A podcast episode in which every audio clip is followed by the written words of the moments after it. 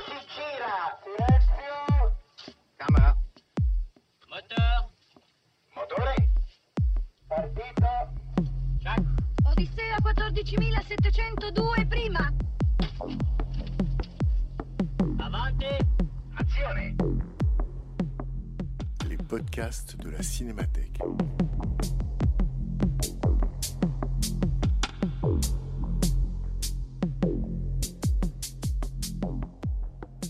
Depuis 2016, la Cinémathèque française invite régulièrement une personnalité à programmer quelques séances pour parler des films de sa vie. À chaque séance, projection d'un film, suivie d'une prise de parole et d'un dialogue avec les spectateurs. En janvier 2018, c'est l'écrivain Yannick Enel qui se prêtait à cet exercice en programmant Prénom Carmen de Jean-Luc Godard. Rencontre avec Yannick Enel, animé par Bernard Benouliel. Comment ça s'appelle quand les innocents dans un coin, les coupables dans l'autre? Je ne sais pas, mademoiselle. Chercher imbécile. Je ne sais pas, mademoiselle. Mais si, quand tout le monde a tout gâché, que tout est perdu, mais que le jour se lève et que l'air quand même se respire.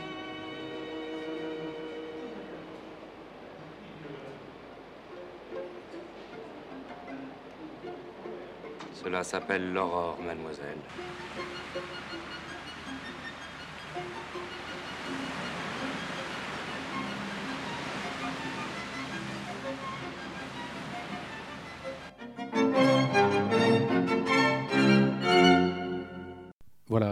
Déchaînement, enchaînement, je sais pas, c'est un peu théorique comme ça, mais, mais j'aime bien quand c'est un peu théorique parce que ça donne à, réfléchir à, ce qu'il y a à l'intérieur des mots. Et je pense aussi que, que, c'est la méthode de Godard, au fond, de, de- de- faire entendre ce qu'il y a à l'intérieur d'un rapport. Et euh, il me semblait que, que, que la grande liberté qu'on voit exercée par les, par les gestes, par le corps et la voix de Marouchka Detmers, donc de Carmen, euh, réinterprète Pierrot le Fou. Je ne sais pas si ça vous a frappé, mais moi, j'ai jamais pensé avant. Bon, vous me direz, on s'en fout, mais, euh, mais, euh, mais moi, je m'en fous pas. Je pense que c'est un remake de Pierrot le Fou, en fait. C'est-à-dire un homme et une femme qui, qui d'une manière ou d'une autre, se mettent hors la loi et vont fuir ensemble jusqu'au bord de la mer. Alors c'est un Pierrot le fou encore plus qui s'est recomplexifié autour de la figure double de deux femmes, parce qu'il n'y a pas seulement Marouchka Detmers, il y a la jeune violoncelliste euh, du Quatuor qui est jouée par Myriam Roussel et euh, qui est tout aussi, à mon sens, hein, qui est tout aussi troublante que, que Marouchka Detmers, parce que euh, elle, elle figure euh, non pas la bacchante, mais euh, ce qui est à l'origine euh, chez les Grecs de ce déchaînement, ce qui vient avant, c'est-à-dire la nymphe. Et voilà, j'interprète le film comme ça parce que ça m'amuse, enfin, et, aussi parce que ce film parle de désir et très frontalement, comme je pense Godard faisait, mais là je, parle plus cinéphile que moi. Enfin, moi j'ai une cinéphilie amateur, comme vous disiez. Euh, je prends juste ce que j'aime, enfin, le reste, je m'en fiche. Et euh, en tous les cas, dans les années 80, comme vous savez, euh, Jean-Luc Godard revient, non pas au cinéma, qui n'a jamais délaissé, mais il revient à, je sais pas, à, la production des films qu'on va passer dans des salles publiques, avec Sauf qui peut la vie, je crois, en 80. Celui-ci est de 82. Et, et ce qui est très frappant, c'est que, bon, entre les deux, je crois qu'il y a Passion, Ensuite, il va y avoir euh, Je vous salue Marie, et c'est là où je voulais en venir. Je vous salue Marie, qui, est tourné tout de suite après ce film, euh, c'est avec la jeune femme qui est au violon. Et donc, en fait, il y a tout un jeu amoureux, toute une méditation amoureuse qui, je trouve, va bien à Godard, euh, qui là trouve un élément euh, à la fois très hystérique, parce que là on est dans une hystérisation des corps, enfin dans une chorégraphie, mais aussi quelque chose de, très puissant sur le discours amoureux tout simplement. Et, euh, avant de venir, j'ai un peu, euh, pas triché, mais j'ai un peu étudié, disons, et j'ai repris la, biographie qu'Antoine Debec a consacrée à Godard. Et j'ai lu tout ce qui concernait cette période.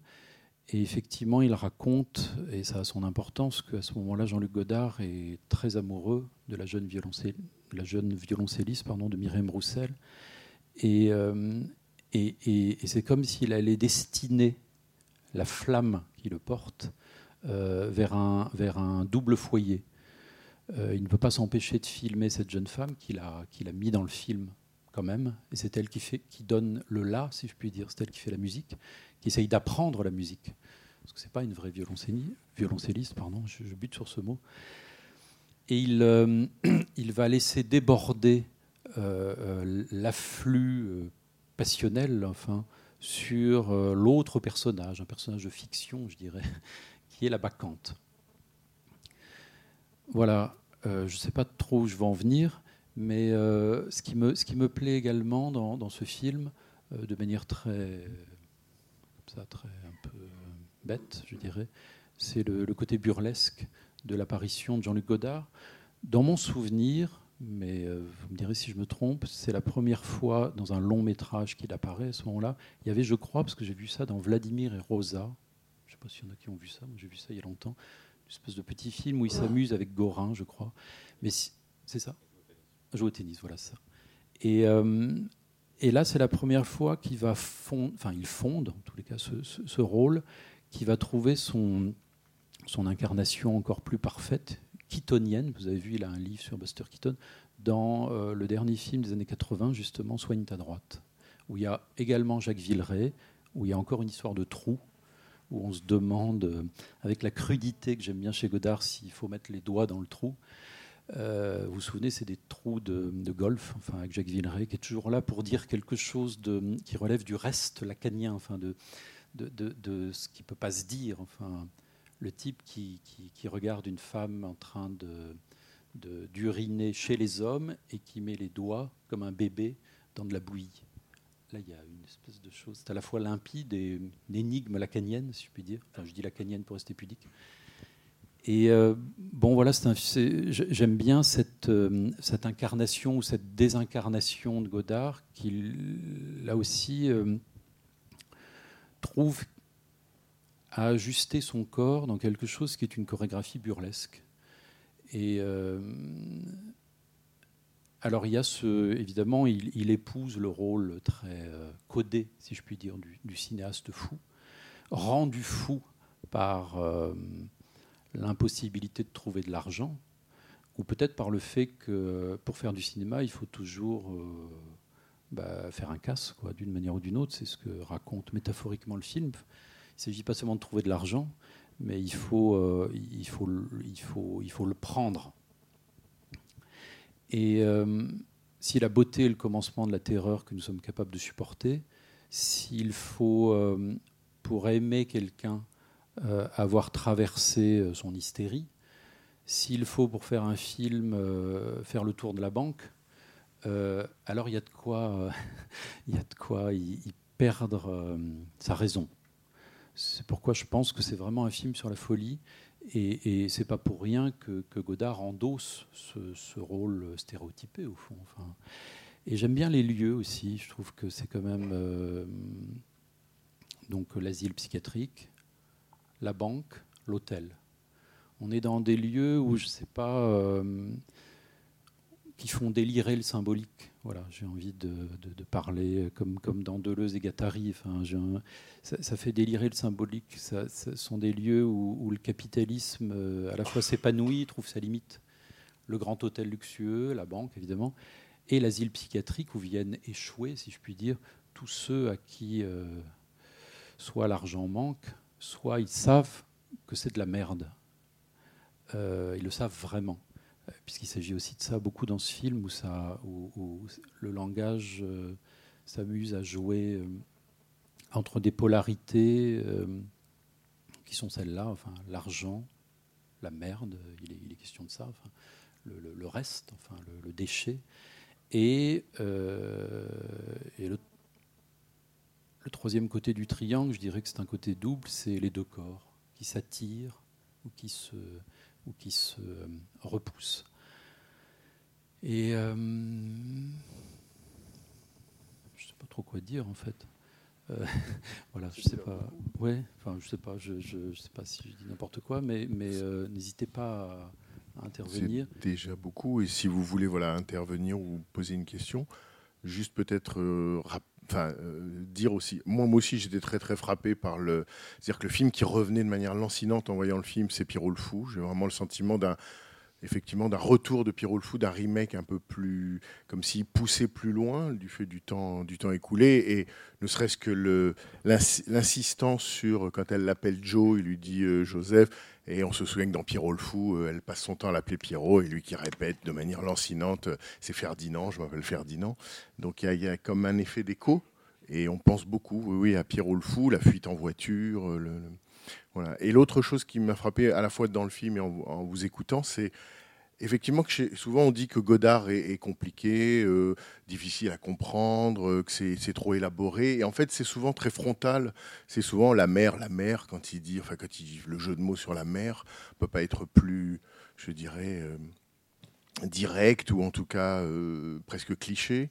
euh, ou quand euh, il y a d'autres exemples dans le film qui me reviennent pas comme ça. Et, quand vous avez parlé du casse, enfin le, bra, le braquage, à la fois qu'il faut euh, comme une métaphore, enfin comme une analogie entre le braquage et le tournage. Et on a le sentiment qu'effectivement, c'est parce qu'il y a le braquage qu'il y a la rencontre entre elle et lui. C'est parce qu'il y a le braquage que les corps commencent à s'animer d'une manière euh, chorégraphiée. Et c'est parce que euh, le braquage peut ressembler à un tournage et qu'on peut espérer d'un tournage quelque chose de l'ordre d'un braquage ou d'un vol que Godard peut espérer du tournage des plans comme on en voit dans le film. C'est-à-dire que souvent il a dit, et peut-être c'est pour ça qu'il s'appelle l'oncle Jean, c'est qu'on ne peut pas tout attendre du scénario, et Dieu sait que les scénarios de Godard, tout en étant détaillés, ne ressemblent pas à des scénarios conventionnels. Euh, on peut tout attendre, euh, on doit tout attendre du tournage, comme on peut tout espérer d'un braquage, c'est-à-dire peut-être quelque chose de l'ordre de l'épiphanie qui produit des plans qui ne peuvent pas exister autrement qu'au moment où ils apparaissent, où ils adviennent, même si là encore ils sont prémédités, construits, euh, conçus. Donc voilà, ce, ce rapport entre presque le risque du braquage et que le tournage comme risque.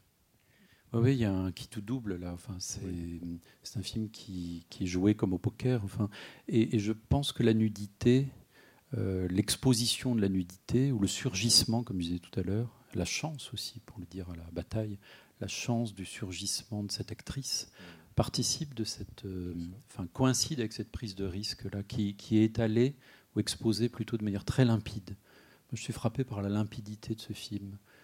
Il est complexe. Il y a des, des enchaînements qui sont des césures. Il y a une simultanéité de la musique, du casse, enfin de l'histoire avec les flics, disons, euh, de, euh, de la de l'histoire d'amour qui, qui tourne mal, pour le dire comme ça bêtement. Euh, mais quand même, tout, se- tout converge. Il y a une sorte de perfection. au fond. Et euh, je crois me souvenir que j'ai- cligné des yeux au début du film, j'ai pas vu. Il a eu le Lion d'Or, c'est ça, je crois, à Venise. Je crois que c'était euh, à Venise. oui. Et euh, je crois que Godard n'avait jamais été récompensé. Disons, j'ai l'impression que bah, qu'il a été compris quand même. Enfin, là, pour une fois, enfin, que quelque chose se, se donnait. Alors, est-ce que c'est parce qu'il était amoureux? Je ne sais pas, je ne vais pas interpréter, mais, mais il me semble y y qu'il y a une puissance, peut-être je vais dire une bêtise, mais une puissance calme. Là, euh, il n'y a pas besoin de forcer, au fond.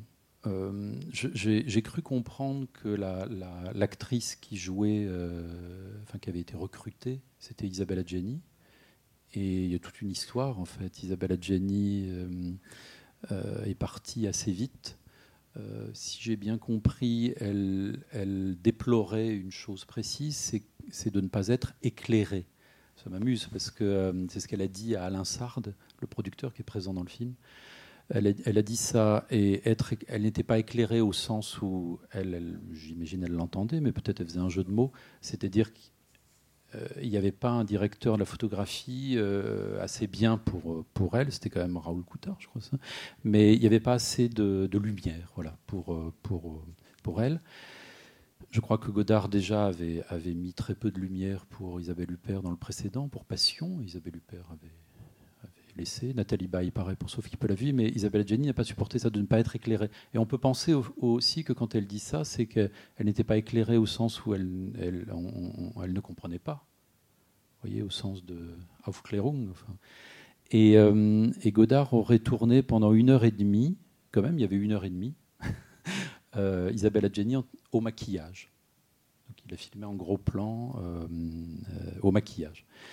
Bon, elle a quitté le film et a surgi cette actrice. Et c'est drôle parce que, encore une fois, c'est pas un film sur une femme, mais sur deux femmes. Et, là, pareil, il y a ce geste d'une femme qui est le comble de la représentation euh, des actrices françaises en, France, enfin, à ce moment-là, c'est-à-dire Isabelle Adjani, qui s'en va, et il y, en a une autre qui arrive.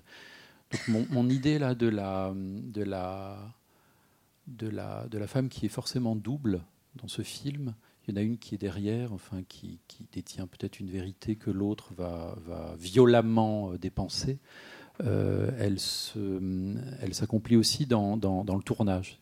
Il y, en avait il y en avait une avant, et euh, qui l'annonçait. Et oui, la nudité, c'est très frappant. Enfin, dans le film suivant, Je vous salue Marie, qui est extraordinaire pour ça aussi, euh, Jean-Luc Godard va s'approcher au plus près du corps de Myriam Roussel. Je crois me souvenir, je ne l'ai pas vu depuis longtemps, mais je vais me précipiter dessus après, euh, hum, qu'il a tourné certaines scènes tout seul avec Myriam Roussel. Il a, il a demandé à l'équipe de partir, il avait juste une caméra. Et à un moment, elle fait euh, l'arc hystérique qu'il y a dans les études de Charcot. Et euh, je vous disais tout à l'heure que j'avais lu et relu ces, ces temps-ci des choses de Warburg et Didier Huberman, c'était pour en arriver là. C'est qu'en fait, les gestes qu'on voit sur les poteries sur les bas-reliefs, sur les poteries, ça fait con, euh, sur, les sur les céramiques euh, grecques, des bacchantes, sont exactement les mêmes que Charcot découvre dans l'hystérie avec Freud au début du XXe siècle. Et ce film-là, et Je vous salue Marie, est en rapport avec cette, euh, cette coïncidence extraordinaire. En fait. Euh, c'est pas seulement qu'est-ce qu'une femme fait à un homme, mais c'est plus, plus j'allais dire plus simplement non, c'est encore plus compliqué. C'est qu'est-ce qu'une femme fait d'elle-même avec un cinéaste qui est à ses pieds. Enfin, et, et, parce que là, il s'agit de souffrance amoureuse, évidemment aussi, on voit avec Jacques Bonafé. Et, euh, c'est drôle parce qu'il y a aussi euh, peut-être l'homme qui. Il y, a, une phrase, je ne sais pas, pardonnez-moi de citer Lacan tout le temps, mais euh, je trouve drôle. Moi, enfin, je ne sais pas si c'est une vraie phrase de Lacan, parce qu'il y, a plein, il y a une circulation de fausses phrases de Lacan. Et celle-ci, je l'ai lu il n'y a pas longtemps, où il dit Les femmes sont égarées et les hommes sont ridicules. Ça colle assez, en fait, aussi. enfin, ça marche toujours, les phrases de Lacan l'occasion comme ça peut-être de, dire aussi des choses sur euh, le, tournage du film et puis ce moment qui est un moment effectivement important. Vous parliez de la lumière, le fait que au générique Raoul Coutard qui euh, a été le, chef opérateur absolument historique de Godard dans toutes les années 60. Je crois que de 60 à 67, à part masculin féminin qui doit être euh, fait par euh, Willy Currant, euh, Raoul Coutard a fait absolument tous les films de, Godard à l'image. Et je crois, pas sauf qui peut la vie, mais Passion, c'est le retour de Raoul Coutard. Et là, Godard a expliqué que, ou, on a expliqué pour lui que, au, moment de ce film, il voulait, c'est-à-dire qu'il il est sorti, disons, de la période des années 70, comme vous disiez, qui était hors de la production classique ou commercial, mais en même temps, il n'a jamais abandonné l'expérimentation par rapport à ce qu'on disait, c'est-à-dire que peut un art quand on ose lui demander ce qu'il peut? Et, comment que ce soit du côté de l'équipe image ou de l'équipe son du film, je renvoie, a tout un ensemble dans les cahiers du cinéma, je crois, du janvier 83, euh, qui doit correspondre à peu près à la sortie du film, où tout ça est, déployé euh, sous forme d'entretien et de texte, et où on comprend que Godard a véritablement chamboulé le rapport à l'équipe image, en, donnant en quelque sorte l'image à son assistant réalisateur, et Raoul Coutard était euh, conseiller lumière ou quelque chose comme ça. Et au son, de la même façon, avec son dit ingénieur du son, ils ont fait tout un ils ont monté le son en même temps qu'ils montaient l'image et ils faisaient le mixage aussi en même temps. C'est-à-dire que ce qui normalement est divisé et se succède, là été concentré et, quasi simultané. Donc tout ça pour dire que là encore, il y a tout un, euh, travail presque de sculpteur des sons et des images, d'élaboration pour parvenir à un résultat euh, qui est celui qu'on voit. Hein, C'est loin d'être un- un- un- une recherche à tâtons, c'est certes une expérimentation, mais c'est un travail euh, très déterminé sur les moyens du cinéma. Et puis, ce qui, est très frappant, c'est, vous avez raison, hum, ce qui est très frappant, euh, c'est le caractère de, hum, de poésie en fait, de cet ensemble qui est, narratif, mais qui est aussi qui relève d'un de- pas de technique, mais de d'arrivée de, fragments par lesquels on, voit à quel point Godard est travaillé par, euh, par, la, poésie, pas seulement contemporaine, mais par la poésie moderne, de Hölderlin à, Duras, je dirais. Enfin, on peut dire que Duras est une poète, au, sens général du terme.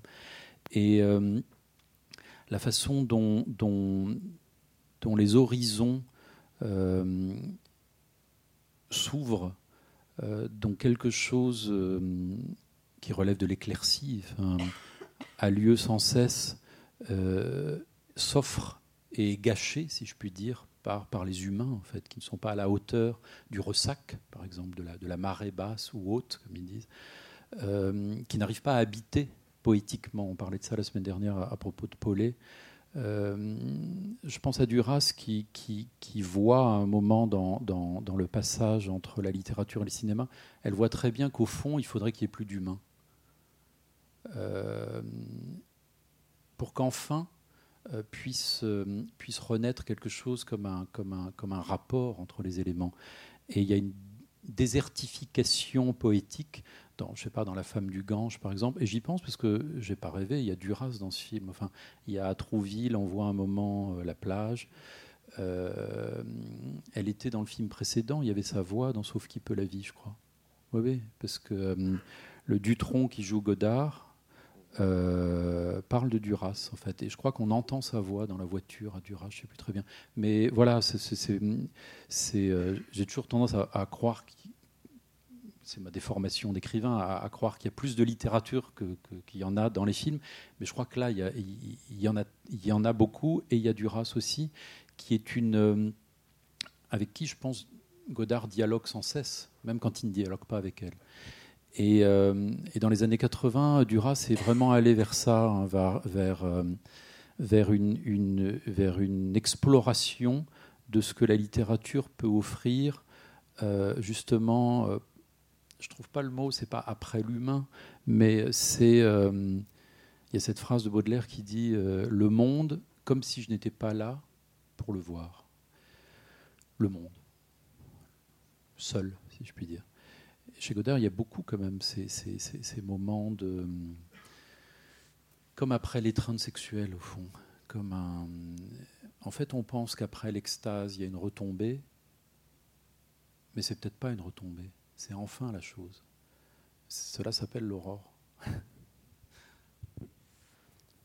Oui, c'est des remarques pour rebondir sur des choses qui ont été, sur des choses qui ont été dites. Moi, ce qui m'a frappé en découvrant le film, euh, en découvrant le film ce soir, c'est que c'est un des seuls, je crois que c'est le seul film de, la période des années 80 de, Godard que j'avais pas vu, qui est une période bizarrement quand j'en parle avec les, les gens qui, euh, quand j'en parle avec des gens, quand je parle de Godard, euh, j'entends les années 80, c'est une période que les gens n'aiment pas beaucoup, alors que moi je trouve que c'est une des, plus intéressantes et notamment sur tous les, jeux de réponse qu'il y a entre les films et, dans, ce film. Et ce film là il est entouré de tous les autres films de cette période euh, avec euh, la présence de Villeray qui va, retrouver dans, dans Soigne ta droite et puis il n'y a pas seulement ça. Moi j'ai beaucoup pensé à Soigne ta droite à cause du, du jeu entre les euh, entre la partie musicale on voit des musiciens au travail des musiciens en train de, de, jouer la musique de Bizet et dans Soigne ta droite, c'est les Rita Mitsuko qui composent euh, leur album euh, Zono Comprendo et on les voit inventer en direct les morceaux, de, les morceaux de musique et que c'est ça qui donne, qui dirige, qui donne, qui dirige le, le- le souffle, le mouvement de, tout le reste du, du film et, de, et des personnages. Et puis il y a le pilotel, l'intercontinental qui est le décor principal de détective, euh, voilà où le- grand chanteur Johnny euh, Hallyday euh, jouait le, le rôle principal. Enfin, il y a beaucoup de. On voit qu'il est travaillé par plein de. que c'est- un, qui circonscrit vraiment, des, il circonscrit vraiment quelques lieux, quelques espaces et quelques territoires. Enfin, et, même, même un territoire de fiction, d'imaginaire qui l'intéresse beaucoup. On retrouve les mêmes, les mêmes figures qu'il travaille, mais qui l'ont toujours travaillé, comme les, les jeunes amants tragiques euh, qui sont assez parodiés par, euh, dans, dans Soigne ta droite ou dans ou dans d'autres. Et, euh, et oui, puis, puis cette idée, c'est le rôle de la musique que je trouve très beau et très intéressant dans ces films-là. Parce que dans Soigne ta droite, il dit, il y a une voix, très belle voix off du, du- narrateur dans le film, je sais plus, je sais plus qui, qui fait la voix off, qui dit, qui dit ce, qu'il va, ce, qui va ce qui va surgir vient des temps anciens. Et il dit, euh, il dit, euh, il dit, il parle de, la lumière, c'est le chemin vers la mort. Et on peut ricaner, mais euh, on le sait quand on est revenu. Mais revenu de quoi? De quelque chose qui y ressemble. Et ça pourrait être de la musique. Et c'est vrai que la musique, elle a quelque chose dans dans ces films-là. On, en avait beaucoup parlé dans, les entretiens avec Godard à cette époque. euh, de l'impossibilité de filmer le travail. Et, euh, dans les années 70, il a beaucoup essayé de faire ça. Godard, il s'est posé la question sur comment est-ce qu'on peut vraiment filmer des gens au travail. Et il a dit, c'est, il est arrivé à une espèce de conclusion que c'était impossible, qu'il y avait quelque chose qui ne pouvait pas le faire, même dans les expériences télévisuelles qu'il a fait euh, avec Anne-Marie Miéville quand il fait euh, euh, euh, 6 x 2 sur et sous la communication, des choses comme ça. Et il est euh, et que et qu'en fait euh, la musique c'est peut-être le seul euh, c'est peut-être le, seul travail qui la seule forme de travail qui n'est pas du cinéma mais qui pouvait filmer. Et j'ai l'impression que toute la période des années euh, 80 euh, pour où il revient à une production classique à la fiction travailler avec des stars essayer de trouver de faire des coups pour que les gens viennent voir les films faire des affiches et tout ça il se dit, il lâche pas quand même cette idée de, dire, il faut, il faut que j'arrive, il faut filmer le, un endroit, il faut filmer un endroit de travail, donc il se filme lui au travail, en se mettant carrément en scène et en mettant en scène les gens qui essayent de faire des films, comme dans Soigne ta droite, où, où il joue à nouveau euh, l'idiot qui, qui, amène ses bobines jusqu'à la salle de cinéma. Et, euh, et, il peut et essayer de filmer d'autres gens au travail, et il filme les musiciens. Et je trouve que c'est euh, que c'est ce qu'il y a de plus que que c'est que c'est que ça fait partie de ce qu'il y a de plus beau dans les films de cette période et dans, dans Prénom Carmen c'est assez euh, assez magnifique ce qu'il fait avec euh, avec la musique de Bizet et comment il ça rejoint complètement son travail sans sans le il se l'approprie et non plus il le Enfin, la musique qui n'est pas celle de. Bizet. oui pardon Mais Ah bah, il y a aussi des morceaux de- il y a Ouais. aussi un peu de la musique de, l'opéra. Oui, ouais. C'est siffloté à un moment. début. C'est euh, ju- juste un mot. euh, tout, ce que vous avez dit me semble très très très juste. Ça me fait penser. C'est François Perrier en fait dans Soigne ta droite qui dit les choses sur l'immémorial. Et je me disais, enfin, je crois avoir compris quelque chose en, en vous entendant. Euh, je me disais quand même que, que comme tous les romantiques allemands, Godard est, est obsédé par la question de l'origine. On peut ne pas l'être, au fond. Il y a même toute une partie de l'histoire de l'art, de la poésie, qui est avec virulence tournée contre cette éventuelle fausse question de l'origine. Godard y tient. Euh, et, tout à l'heure, je disais que c'est peut-être cette origine, euh, comme, chez Paulet, c'est peut-être ce moment de ressac où, où, après le sacrifice, où les humains se retirent. Euh, mais je me disais aussi, vous avez raison, c'est peut-être la musique. C'est peu à peu, Godard va aller, j'ai l'impression, on peut le dire rapidement comme ça, vers l'origine de l'acte créateur. D'où les histoires du cinéma à un moment. C'est-à-dire qu'il se filme de plus en plus en train de, projeter quelque chose, de manipuler. Et euh, moi, comme vous, je trouve que les années 80, c'est- ce sont des films extraordinaires parce qu'ils sont. Ils, ils dialoguent avec tous les arts. Enfin, Passion, c'est quand même une histoire de la peinture, les tableaux vivants. Et ça va donner. euh, Enfin, ça part de Sauf qui peut la vie et ça arrive à Nouvelle Vague, où il y a à nouveau euh, une femme euh, puissante, comme dirait Marine Diaye, et un homme qui fait pitié. Alain Delon qui s'est dit Qu'est-ce que tu fais? Je fais pitié.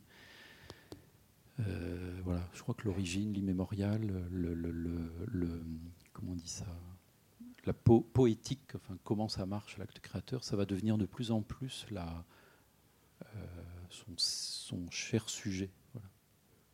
Oui, je voudrais continuer sur, sur la musique.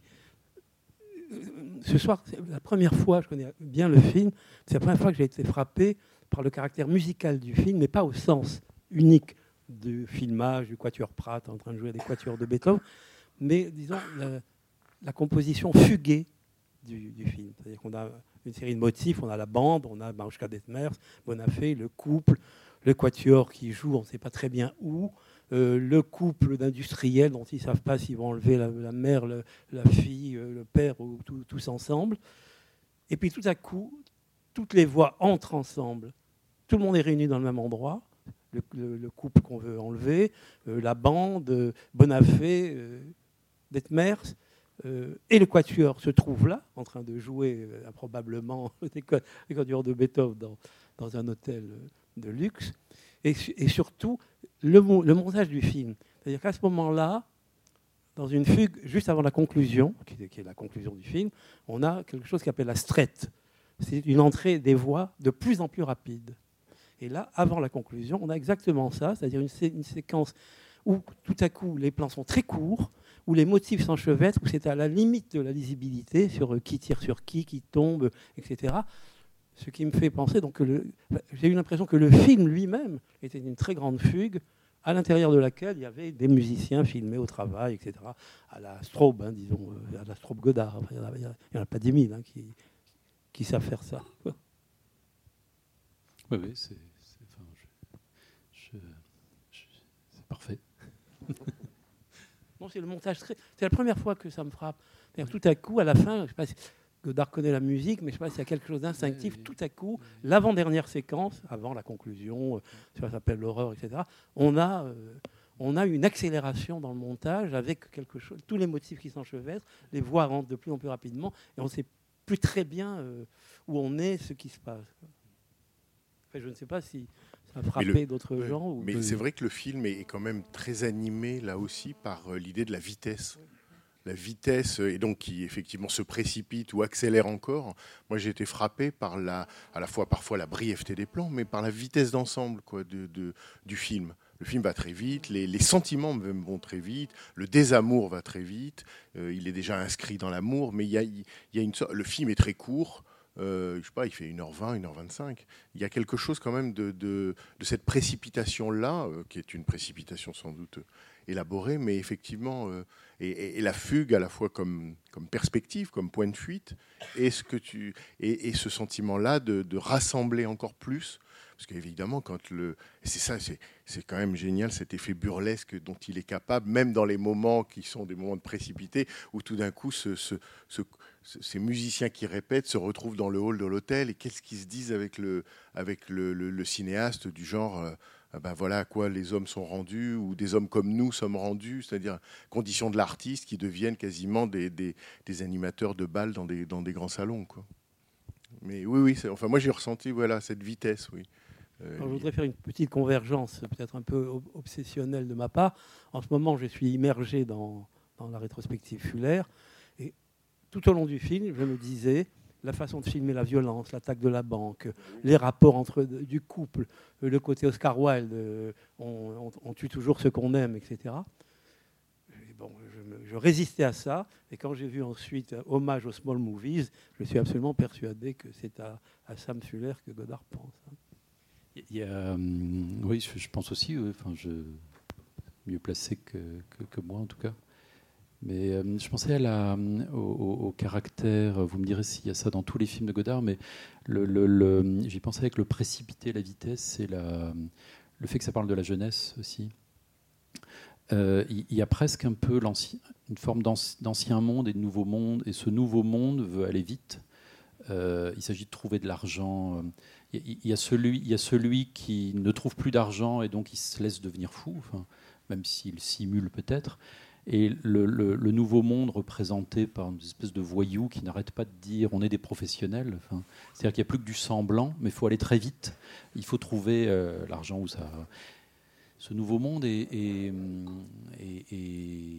mélancoliquement montré comme monstrueux, comme désirable, mais monstrueux. Et, et effectivement, on voit à côté euh, les véritables professionnels qui n'ont pas besoin de le dire, euh, qui sont les musiciens, qui sont kidnappés dans ce, dans ce thé dansant qu'ils ne font que déplorer. voilà. Et ça me frappait ce, ce- truc générationnel aussi. Euh, oui, exactement. Je voulais rebondir sur euh, l'histoire de la musique et du son dans ce film, euh, qui est quand même une question. Enfin, moi, ça me laisse vraiment pantois en termes de, de montage, tout ça. C'est vraiment quelque chose de. Enfin, on a du mal quand même à vraiment se donner un sens. Et je voudrais revenir sur une question qui a été un peu vite passée à mon goût. Euh, dans ce film, on parle de trois femmes en fait, parce qu'il y a aussi la mère. Et euh, enfin, elle est en filigrane du début jusqu'à la fin. Et euh, à plusieurs reprises, euh, notamment euh, en ce qui concerne la relation qu'entretiennent Carmen et Joseph, euh, Carmen euh, ne cherche pas, euh, Joseph ne cherche pas une femme, il cherche une mère. Euh, Lorsqu'il se plonge dans le giron de Carmen, euh, lorsqu'il lui demande qu'est-ce qu'il y a avant Carmen, euh, il y a la. Euh, Carmen qui lui répond le monde c'est de la merde. La merde de qui? Voilà, il y a tout ce processus un peu en filigrane. La première fois qu'on entend la mer sans voir la mer, c'est avec des métros. Ensuite, on voit le son de la mer lorsque Carmen est sincère, le son des mouettes lorsqu'elle ne l'est pas. D'ailleurs, euh, euh, Joseph lui dit euh, il n'y avait, pas avait pas la mer là. C'est pas vrai ce que tu dis. Et c'est la deuxième fois on entend les mouettes. La première fois, c'était lui. Lui peut mentir, sa mère ne peut pas. On- Une mère ne ment jamais. Voilà. Et puis il y a aussi cet esprit un peu, comment dire, décalé de la musique, qui elle, par contre, ment, puisque à chaque reprise où l'on voit les musiciens jouer, soit ils se trompent, soit ça n'a pas été assez fort, soit c'était pas. euh, et d'ailleurs, quand on voit la musique dans le film, notamment à l'hôtel, lorsque Joseph s'énerve, euh, la musique paraît pas du tout. Enfin, il y a un décalage aussi. Donc, euh, Cela dire, se tromper pendant une répétition, c'est pas forcément un mensonge. non, c'est pas un mensonge, mais c'est pour euh, lier. euh, Travail. Le, oui, et puis le, le, le fait que on exprime avec la musique euh, euh, ce qu'on peut ressentir, des émotions aussi, et euh, euh, parfois bah, on flanche.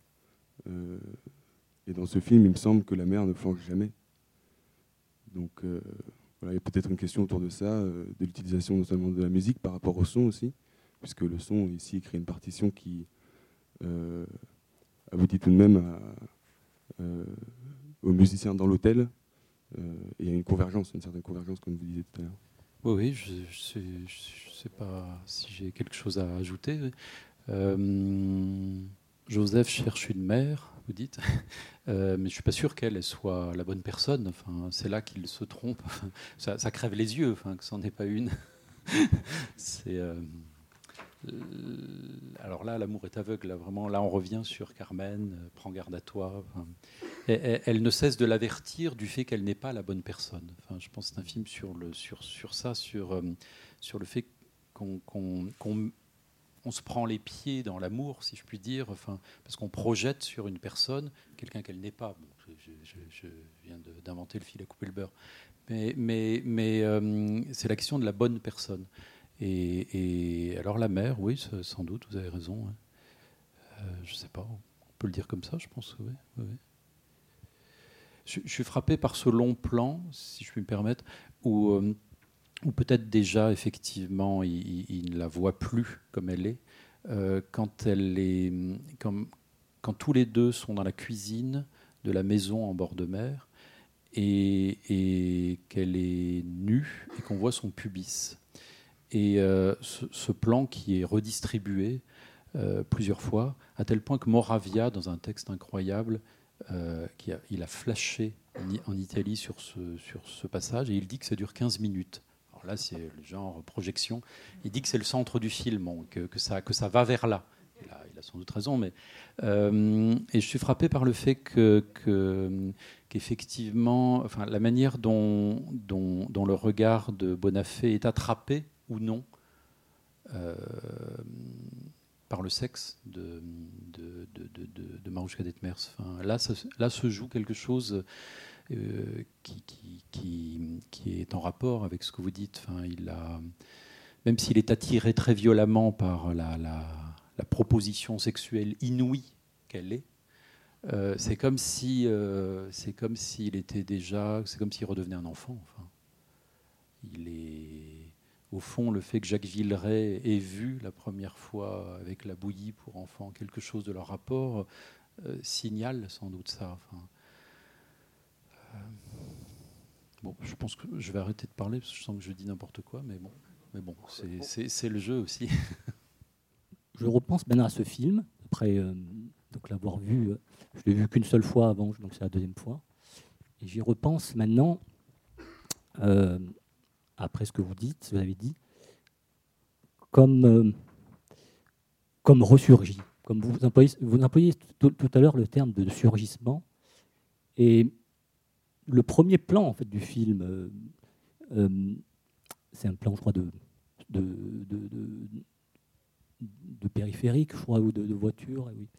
Et, et- Godard fait souvent ça. Il, il, il commence par du silence, d'abord par, par,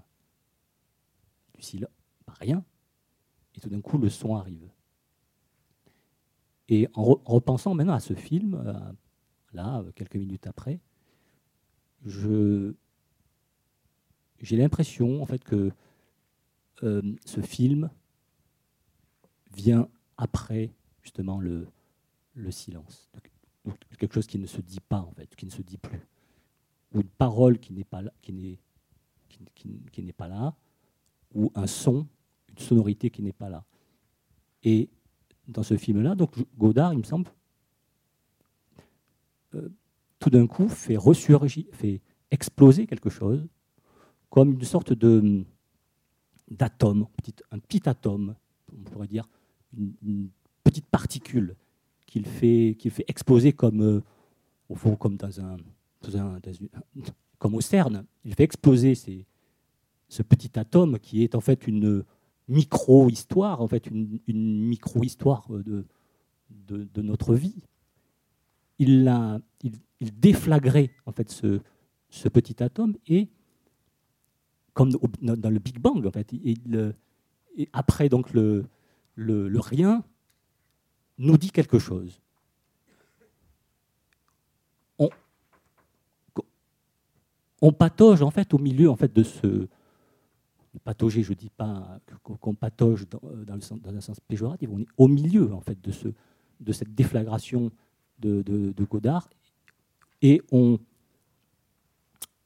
avec donc cette euh, cette composante en fait musicale qui est évidemment essentielle, c'est c'est au fond en fait le, travail de Godard, il me semble là dans ce film, est, est un travail es- essentiellement en fait musical, de fait de d'à partir donc de ces de ces particules qu'il a fait exploser, de les de, les agencer et hum, de de, de- créer au fond cette sensation que j'ai moi euh, que tout cela surgit de nulle part, que cela, que, que cela ne vient de, vient de, pas, de, de rien, et que l'on et que ça surgit après, oui. Quand vous parliez de, de Duras, quand elle disait que voilà, qu'il il faudrait qu'il n'y ait pas d'humain, ou que peut-être que, dans la littérature, il n'y ait plus, il plus que des mots côte à côte, ou voilà, des mots côte à côte. Ou ici, des plans côte à côte, des, sonorités côte à côte, des voilà, des, et que l'on reste là comme comme à rien dire, plus, plus- à plus rien dire, à plus à être complètement euh, dedans, à côté, et voilà. Oui, oui. Je- Vous avez raison. Je ne vais pas avoir une analyse euh, particulièrement élaborée, mais euh, en revoyant ce, fi- ce film que je n'avais pas revu depuis l'époque, euh, donc à cette époque des années 80, il faut quand même reconnaître que les metteurs en scène allaient un peu à la facilité. C'est-à-dire que chaque metteur en scène voulait avoir sa jeune comédienne à poil du début jusqu'à la fin. Quoi. Donc là, c'était Marouchka Detmers. On avait ça également avec euh, qui faisait euh, tourner Caprisky. On a eu Sophie Marceau avec, euh, euh, avec également euh, on- qu'est-ce qu'on a eu? Enfin, toute, euh, toutes les actrices de 20 ans euh, étaient. Et on allait voir, moi j'avais 20 ans à l'époque, on allait voir ces films-là parce qu'il y avait une fille à poil, il faut reconnaître, quoi. Euh, parce que c'est pas quand même le meilleur, euh, c'est pas, le, c'est pas le meilleur Godard. Le désir des cinéastes pour des jeunes femmes ne date pas Oui. des années 80. hein. Oui, c'était- Quand Renoir filme Sylvia Bataille dans Partie de campagne. Bon. Oui, d'accord. Oui. Euh, oui. Oui, alors moment-là, oui, effectivement. Mais enfin, là, on trouve était, on est vraiment dans l'esthétisme des années 80, quoi. Je je vois pas tellement de différence entre ce film-là et certains films de Zulawski. Euh, je pense, enfin, il y a, il y a une hystérie quand même qui n'est pas désagréable. Je veux dire, moi, je, je- Mais là, je, me- suis pris un coup de vieux. Je me suis dit, bon, effectivement, tu as 53 ans maintenant, quoi. Je sais pas, mais il n'y a pas de femme à poil, en fait. euh. Il n'y a pas de femme à poil. Moi, j'ai pas vu de femme à poil. Je suis désolé. Euh, je pense que la question de l'hystérie, ouais, elle est fondamentale, mais chez Zulowski, elle est, assez peu pensée quand même. Euh, alors qu'ici, c'est le sujet même. Enfin, et c'est, poétisé avec brio. Enfin, c'est une matière au fond. Euh, Godard, c'est un, médecin, alors que Zulowski, c'est un patient. Je crois que c'est, je sais pas. Enfin, moi, je dirais ça comme ça. Je dirais que les, mauvais cinéastes sont des malades et les grands cinéastes sont des curateurs, comme on dit aujourd'hui, de- d'exposition. vous c'est fondamentalement différent. Mais je sais pas. hein, moi, j'ai le même âge que vous, hein, mais euh, mais euh, je vois pas le rapport. C'est un combat. C'est justement, c'est des ennemis, ça, Zulowski, Godard. Peut-être pas personnellement, puis on s'en fout, mais euh, ça n'a rien à voir. C'est la guerre, en fait, entre ça. Chez Zulowski, les femmes sont à poil, comme vous dites, pas ici. Je le crois. hein. Mais on ne voit pas la même chose, en fait. On parle. on a- on sur la littéralité du cinéma. On s'en tient là pour cette fois-ci, ou oui Et encore merci, Yannick Enel, pour cette séance. Merci.